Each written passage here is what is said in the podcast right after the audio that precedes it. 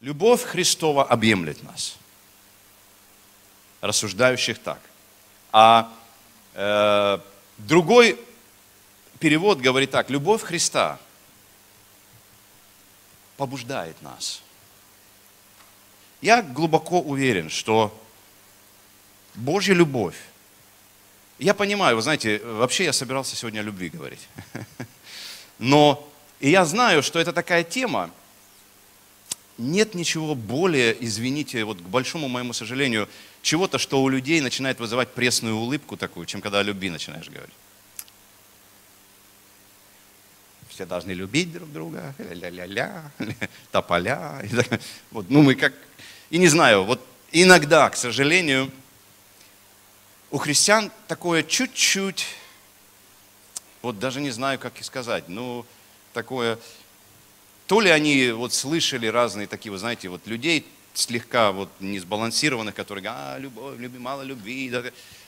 Но если посмотреть на то, что говорит Слово Божье, а вот как это все началось, знаете, молодежь ко мне на, у нас в Баку подошла и говорит, пастор, 14 февраля на носу, мы решили сделать специальное молодежное собрание и назвали его Love is. Ну, помните, такие жвачки раньше у нас были. И вот мы решили такую на молодежную тему придумать такое служение, назвать его Love is. Любовь – это. И я подумал, да, это будет такое полушуточное собрание, я вот что-нибудь им там расскажу по поводу того, что такое любовь. И начал готовиться, и как сошел Господь на меня. Как начал мне какие-то вещи показывать. Что я сам подумал, нет, это не шуточное собрание. это очень серьезное собрание. Ну, понятно, что не то, чтобы у меня была задача загрузить нашу молодежь, э, но, но я понял, что как часто и как сильно эта тема бывает нами недооценена, недопонята, и как часто мы не даем... Это не тема, это суть. Тема – это ходатайственная молитва. Ну, я не знаю, поймите меня правильно, это тоже суть. Это, ну, много чего есть, разных тем – а любовь это не тема, это суть. Все вокруг этого. Вообще мы спасены. Почему? Потому что Бог так что? Возлюбил мир. Все, это все то, что движет нами. Вот если меня спро... однажды у матери Терезы спросили один э, репортер, после того, как ей уже дали Нобелевскую премию, он решил с ней провести один день и сделать репортаж об этом как она ходит, заботится об этих бездомных в Индии, на улицах Калькутты. Провел с ней день и в конце дня говорит, я не понимаю, как вы это делаете. Я бы не согласился это делать даже за миллион долларов. На что она, посмотрев на него, улыбнулась и говорит, я бы тоже.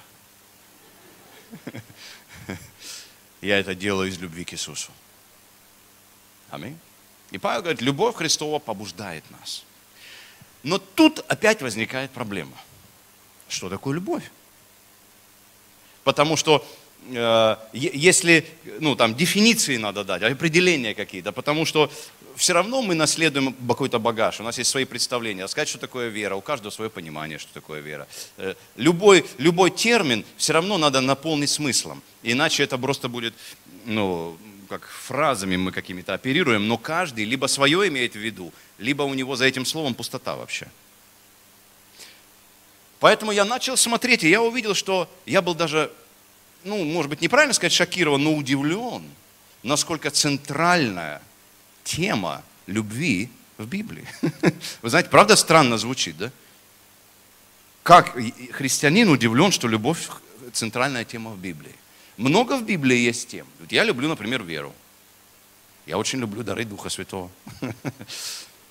Но когда я начал изучать, я вдруг увидел, вообще я верю же, и мы все с вами верим в Богодухновенность Писания. Это значит, что не только мы верим в то, что там написано, было вдохновлено Богом, но даже как было написано, когда было написано, обстоятельства этого. И даже, даже я верю, что Бог стратегически спланировал каждое послание. И вот имея это в уме, давайте посмотрим 1 Коринфянам 12, 13, 14 главы. Насколько стратегически 13 глава, которую называют гимном любви, помещена между 12 и 14, которые полностью говорят о дарах Духа. Я думаю, интересно, почему Господь как будто кол вбил какой-то между двумя этими главами? Не знаю, немножко поговорим об этом сегодня потом, но я увидел, насколько это центрально. Для меня это просто значит, что эта тема центральная.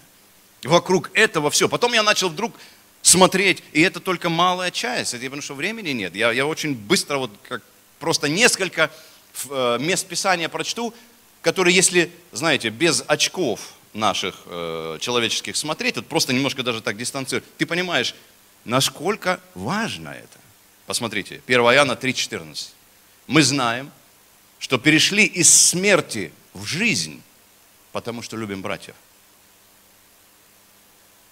Блин, на секунду, не любящий брата пребывает в смерти.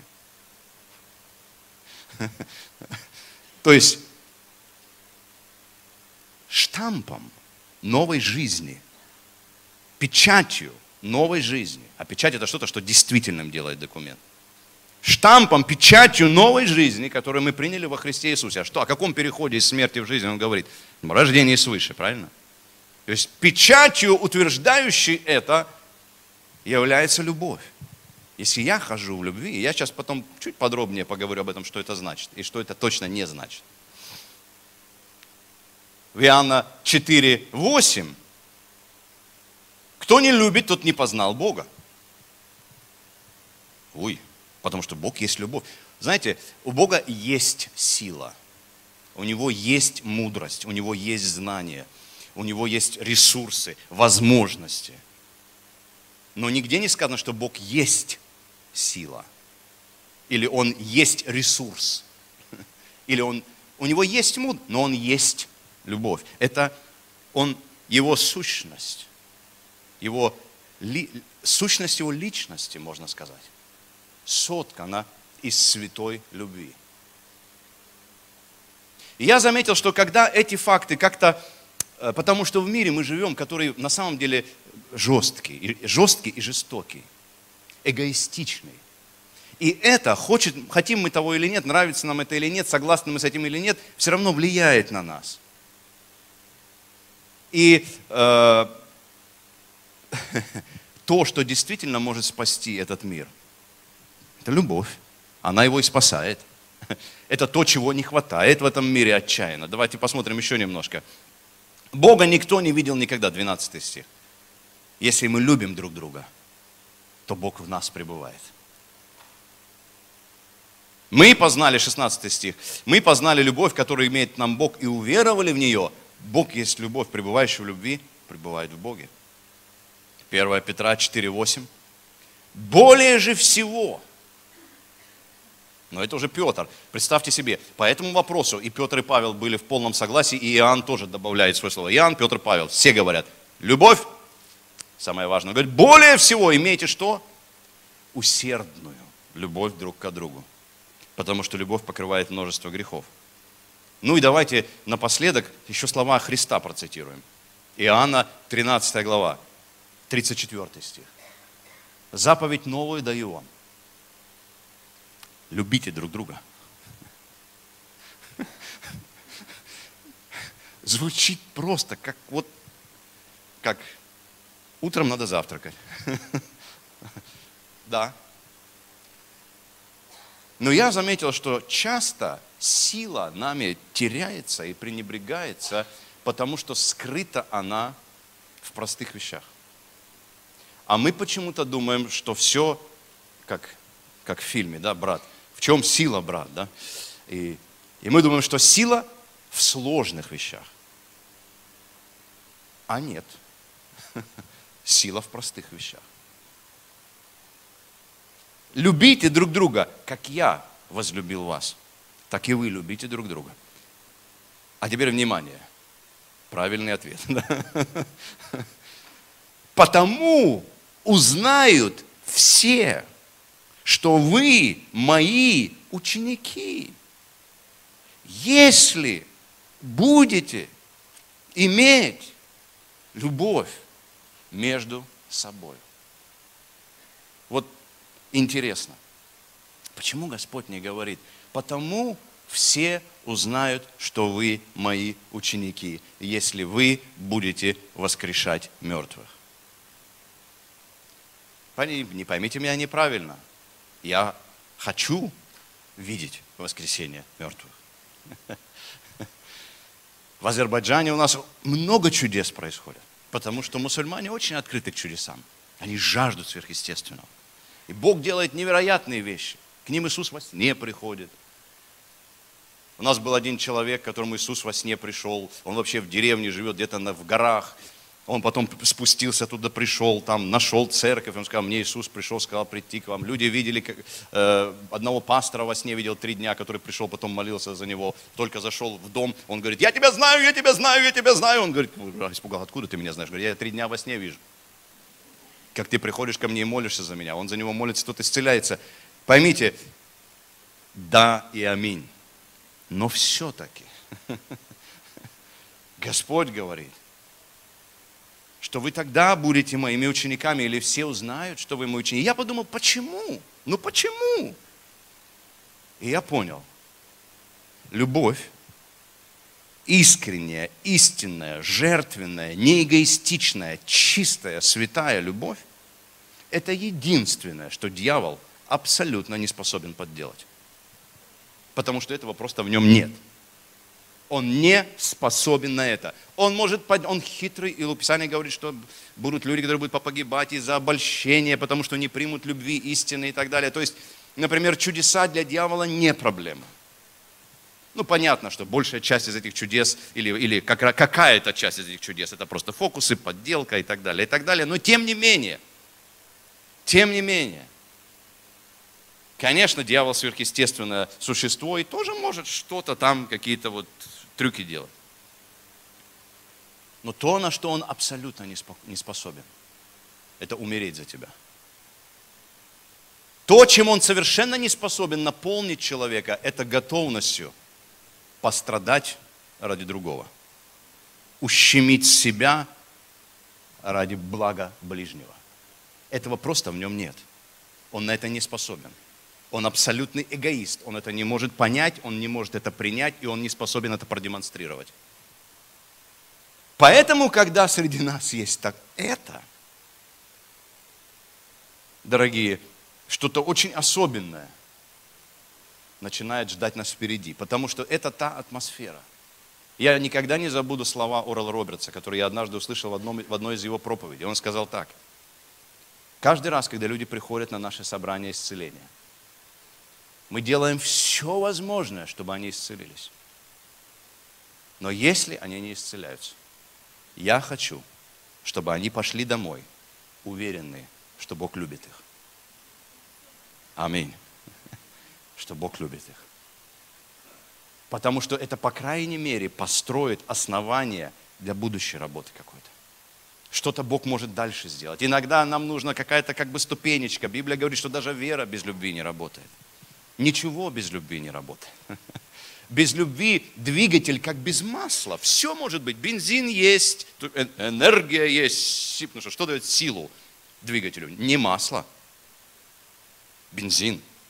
Бензин есть, сила есть, детали есть, все хорошо, все правильно. Масла нет, далеко уедешь. Нет.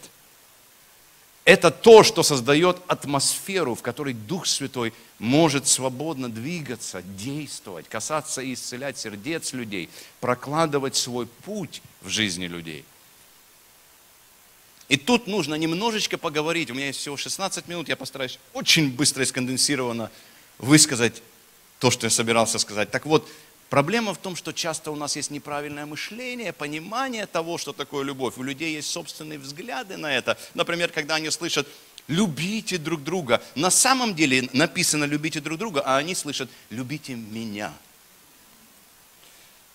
Когда моя дочь была маленькая, Катюша, она любила иногда, станет вот так на стульчик, ручки протянет вот так и говорит «нате, Катю, нате, возьмите меня».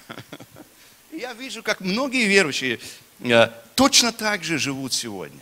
Любите меня, вот я, смотрите, какой я хороший. Любите меня все. Конечно, мы хотим тебя любить, и мы тебя любим, но любовь – это не искать быть любимым. Это искать любить, а не быть любимым. Я уже любим. Аминь. Я уже любим. Мне не нужно искать быть любимым. Кто-то что-то сделает мне хорошее или не сделает мне хорошее, мне уже сделали хорошее. Иисус за меня умер. Мне уже никогда никто не сделает ничего больше хорошего, чем это. Поэтому я не черпаю свое вдохновение любить других от любви, которую я сам получаю от других. Я черпаю свою или должен черпать свое вдохновение любить других от любви, которая была уже излита в мое сердце Духом Святым. Поэтому любить – это не искать быть любимым, потому что мы, мы распускаем наши антенны и начинаем смотреть, кто меня сегодня здесь любит –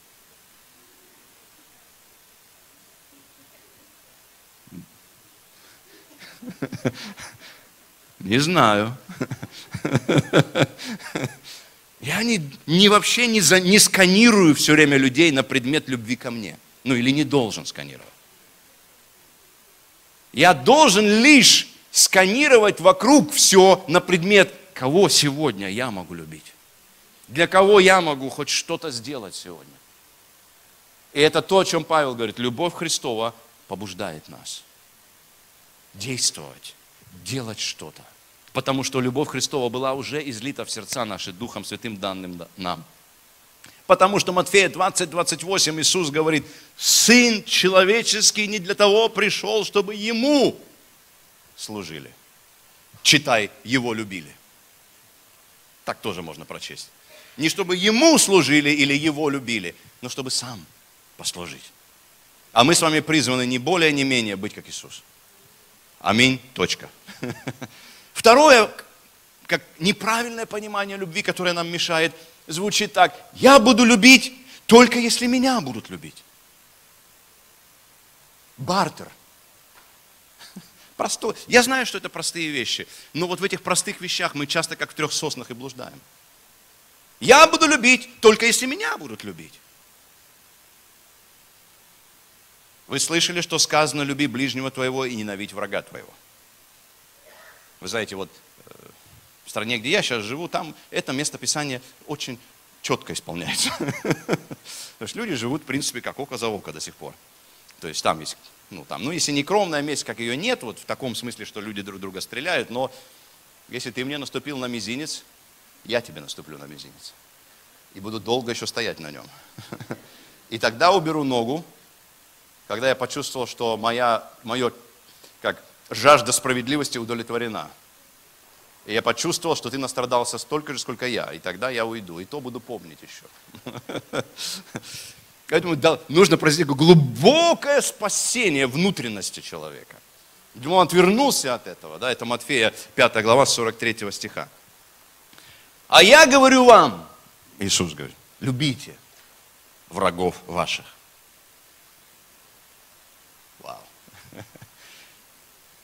Благословляйте проклинающих вас. Благотворите ненавидящим вас. Молитесь за обижающих вас. И будете сынами Отца вашего Небесного. Если вы будете любить любящих вас, какая вам награда? Понимаете? Ага, значит, если я люблю тех, кто меня не любит, у меня есть какая-то награда. То есть, если я люблю любящих меня, моя награда – это любовь этих людей. То есть, меня любят, я люблю. За что кукушка хвалит петуха?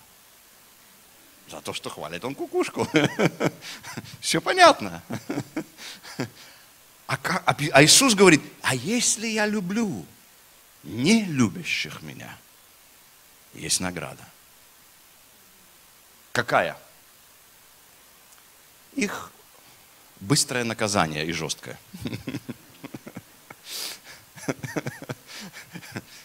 Некоторые, наверное, думают так.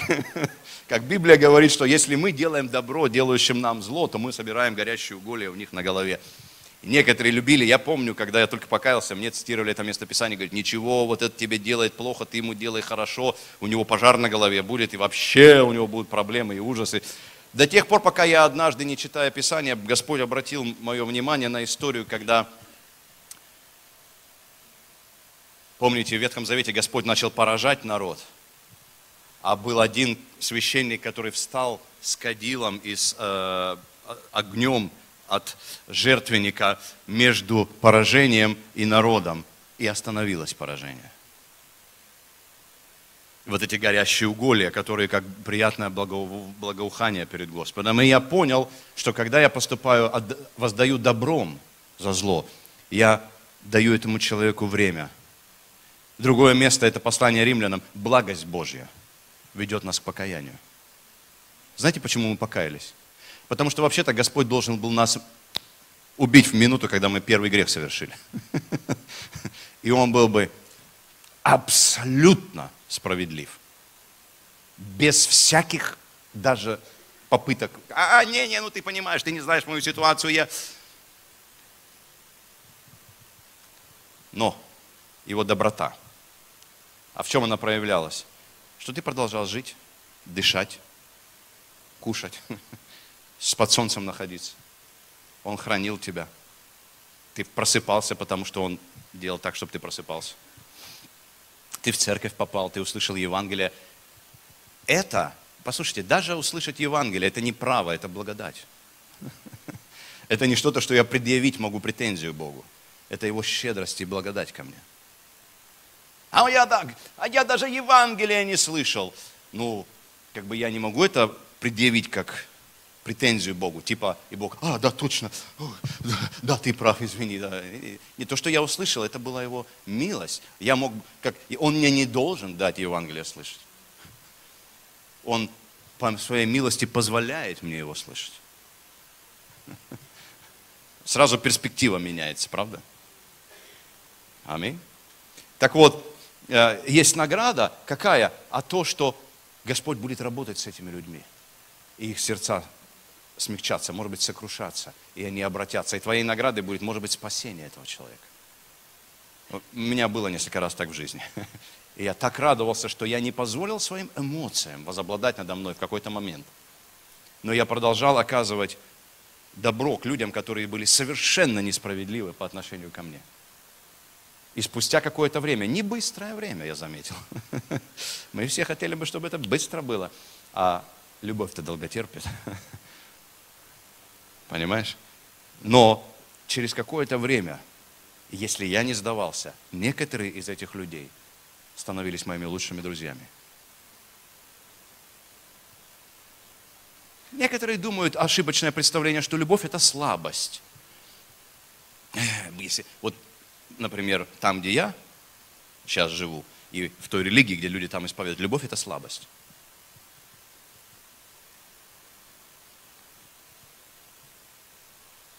Ну что ж, может быть.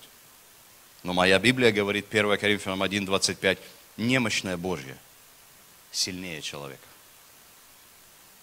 Когда ты поступаешь по любви, ты порой ставишь себя сознательно в положение слабого человека. Потому что кто сильный, кто сдачи может дать? А кто слабый, кто сдачи не дает? Потому что он знает, что он слабый. Попробуй, дай, в два раза больше получишь. Понимаешь? Но у нас совершенно, если мы не отвечаем злом на зло, то не из-за страха. Не потому, что нас запугали, а потому совершенно другой мотив у нас. Потому что мы не хотим мстить.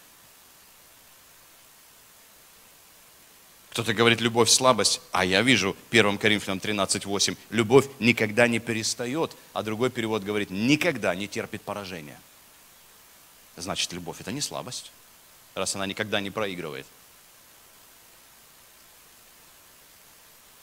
Вы знаете, э, в 1 Коринфянам 12 главе, у нас есть 6 минут на то, чтобы 13 главу пройти. Так вот, 1 Коринфянам 12 глава, последний стих, 31, заканчивается так. Я другой вам перевод прочту, поэтому вы не, не пугайтесь, если он не будет звучать как синодальный. Это э, э, так называемый э, ERV, э, ну, в общем, современный перевод, один из английских современных переводов, звучит так. Продолжайте давать все ваше внимание духовным дарам, которые вы считаете самыми важными. Но теперь я хочу показать вам образ жизни, который еще больше или еще величественнее. Итак, он не говорит им, забудьте духовные дары, выбросите их, иначе бы Павел пилил суп, на котором сам сидит. Но он говорит, вы знаете, дары – это не образ жизни. Образ жизни – дух, в котором мы живем. Это любовь Христова, которая объемлет нас или побуждает, ведет нас. Даже когда я движим, я никогда не забуду, как я читал историю Джона Джилейка, один из миссионеров э, протестантских, евангельских э, в, и пионеров исцеления в Южной Африке. Как однажды он молился за одну женщину, которая жестоко страдала от боли. Он молился за нее часами, и ничего не происходило. И потом он пошел из, из, уставший, потому что молился за нее всю ночь, и ничего не изменилось. Уставший, он просто плелся домой, вниз, идя вниз по улице, но дверь комнаты, где она находилась, была, а, извините, окно, была открыта. И когда он отошел метров на 50, он услышал крик, как она кричит в этой комнате, мучаясь от боли. В этот момент на него сошло такое сострадание – его сердце настолько сокрушилось. Он говорит, я не понимаю, что делал, просто побежал в эту комнату. Я схватил ее на руки. И молился, молился, молился. И когда я открыл глаза, она была полностью исцелена. Почему? Потому что один из ключей к исцелению – это сострадание. Аминь. Это сострадание – Писание говорит, что Господь посмотрел на людей, как они были изнурены и рассеяны, как овцы, не имеющие пастора. И я вам скажу, как человек, который проработал 7 лет в больнице, мало что, у меня медицинское прошлое, мало что изнуряет людей больше, чем болезнь.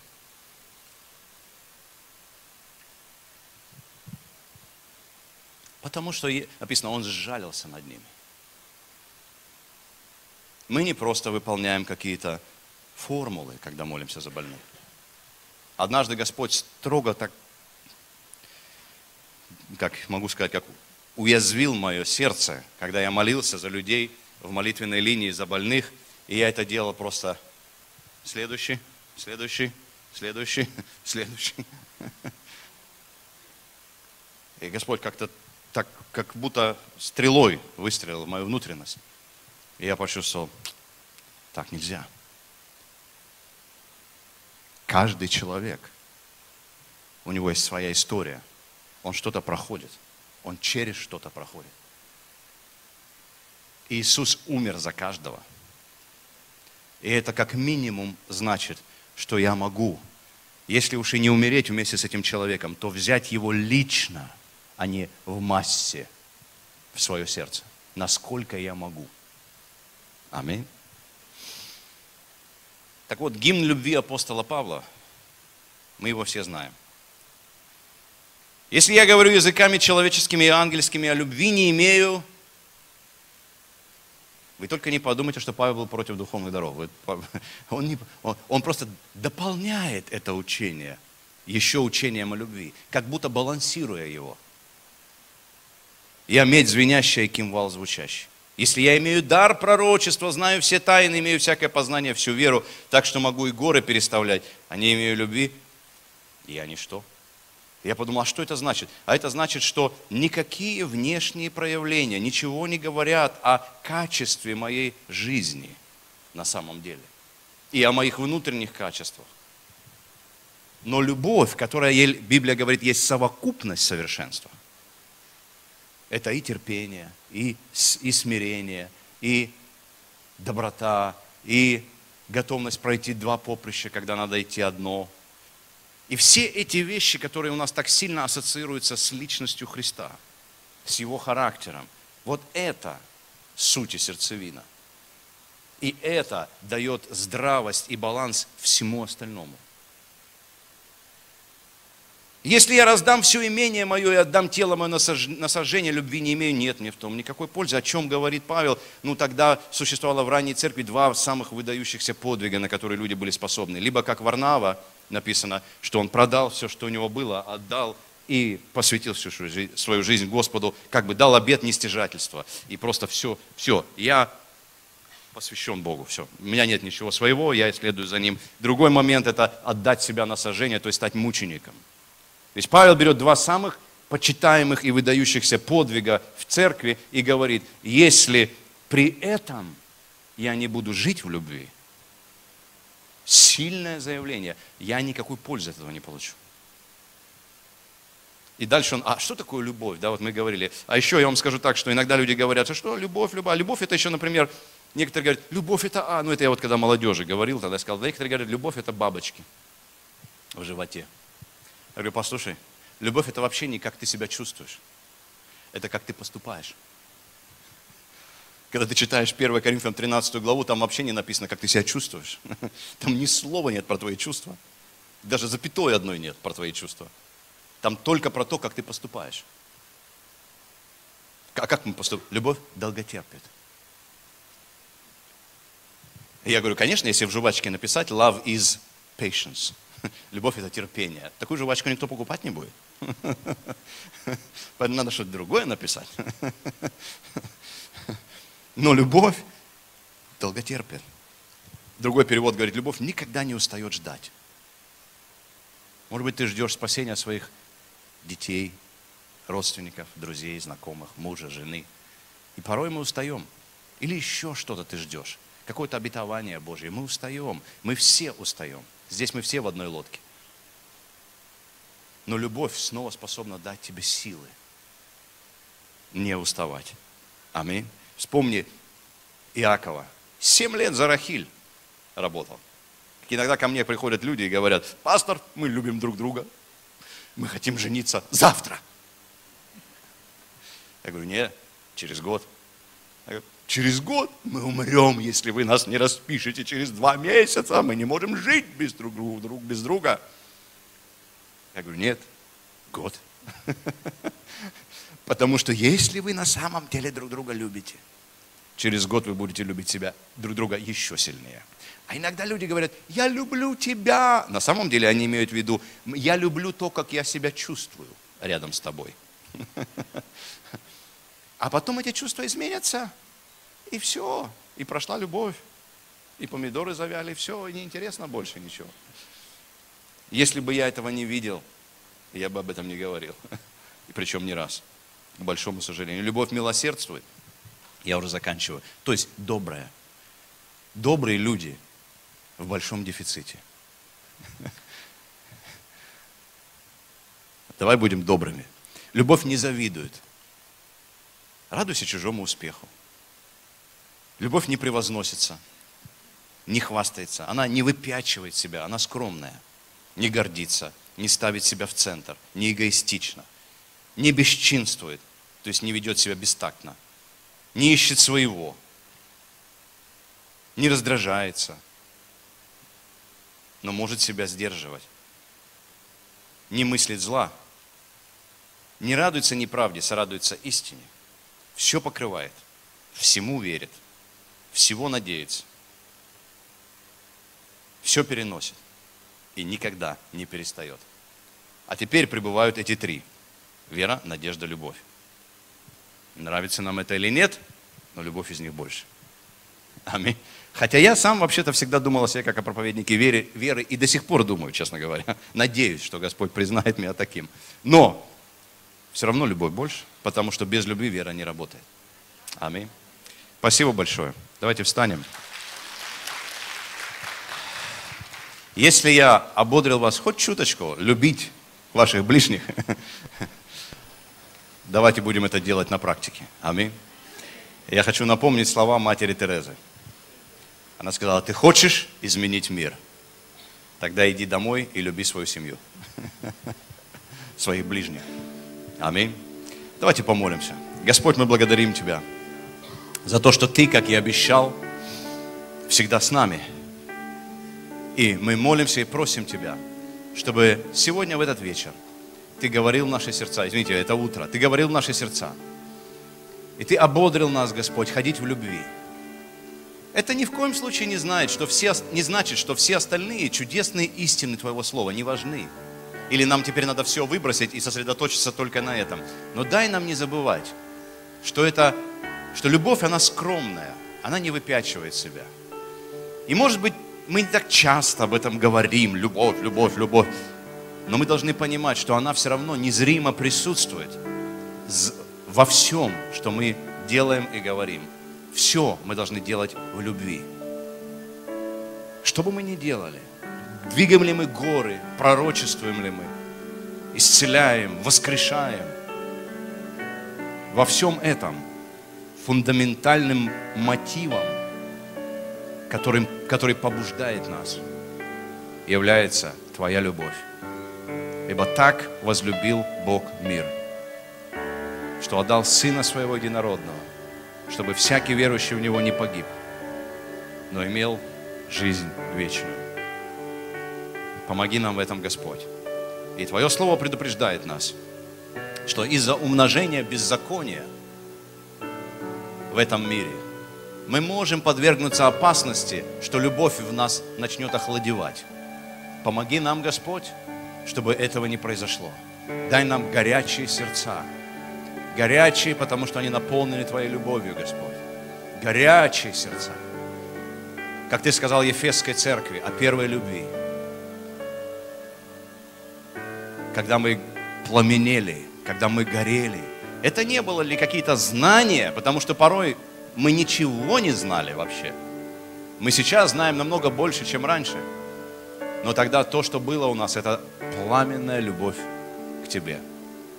И я верю, что мы можем никогда ее не потерять, а наоборот взрастить в нашей жизни. Во имя Иисуса благодарим Тебя. И весь народ сказал Аминь.